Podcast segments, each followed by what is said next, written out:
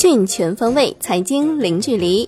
各位听众，早上好！今天是二零一九年五月二十七号，星期一。欢迎您收听陆家嘴财经早餐。首先来关注宏观方面，国家主席习近平向二零一九中国国际大数据产业博览会致贺信称，中国高度重视大数据产业发展，愿同各国共享数字经济发展机遇，通过探索新技术、新业态、新模式。共同探寻新的增长动力和发展路径。央行银保监会发言人就接管包商银行问题答记者问：接管后将通过提供流动性支持、及时调拨充足现金、确保支付系统运行通畅等措施，保持包商银行正常经营。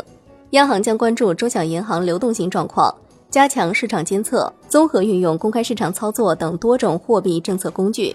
保持银行体系流动性合理充裕，维护货币市场利率平稳运行。中国贸促会会长高燕就美国对我国新一轮加征关税影响答记者问表示，美方经济霸凌行为严重践踏多边贸易规则，中国将保持战略定力，坚定不移办好自己的事情，推动中国经济在高质量发展轨道上行稳致远。据万德数据显示。本周，央行公开市场将有一千亿元逆回购到期，其中五月二十八号、二十九号分别有八百亿、两百亿元到期。来关注国内股市，证券日报报道，深交所中小板已经走过十五个年头，这十五年间，中小板上市企业从首批八家发展到九百三十二家，股票市值接近沪深两市总市值的百分之二十，业绩保持两位数复合增长。累计分红超过四千亿元，成为多层次资本市场体系的重要组成部分。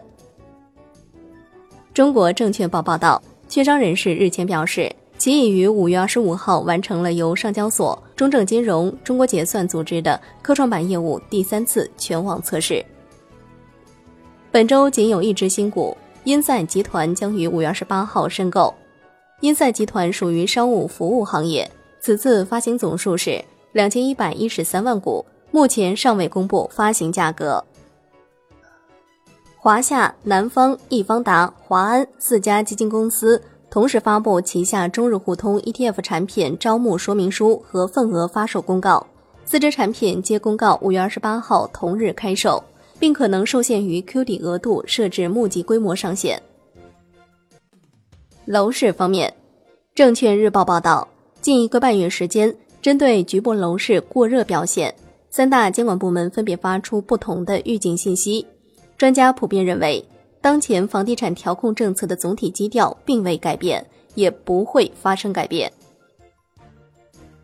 产业方面，南阳高新区回应青年汽车项目合作表示，水氢发动机汽车定型量产还需要进一步改进完善。社会各界关注的四十亿元投资就用于该产业园建设。目前尚未立项，没有实质性启动，不存在投资问题。新华社对此发表三问：车载水解制氢技术是否可以实现？政府是否投入巨资？企业是否存在严重失信问题？华为发布外部产业组织情况声明：华为现在和未来提供的产品和服务。不会受到个别违背透明、公开、公正、无歧视原则的组织和其行为的影响。华为也将在遵守适用的法律法规基础上，一如既往地积极参与到相关标准和产业组织当中，通过不懈贡献，与客户和伙伴一起构建良性、健康、公平、开放、可持续发展的产业生态。央视报道，任正非近日接受采访时表示，已经做了两万枚奖章。上面写的是“不死的华为”，我们根本不认为会死，胜利一定会属于我们。高端产品，美国也没办法，我们完全靠自己，不靠美国。经济参考报报道，随着全面商用临近，五 G 建设正在加速推进。截至目前，国内已有二十余个省份成功打通五 G 电话。仅广东、上海、浙江等公开的五 G 基站建设目标已经超过五十万个。近日，网上传出华为将在六月二十四号发布自家操作系统鸿蒙，对此，二十六号晚上，华为官方发布否认声明，此为假消息。五月二十一号，华为余承东表示，华为操作系统最快将于今年秋季，最晚明年春天将面世。来关注国际股市，中芯国际表示，退市已经考虑很久，与贸易战和华为事件没有关系。此次申请退市的原因包括该公司的 ADS 交易量有限和成本较高，中芯国际证券交易将集中在香港进行。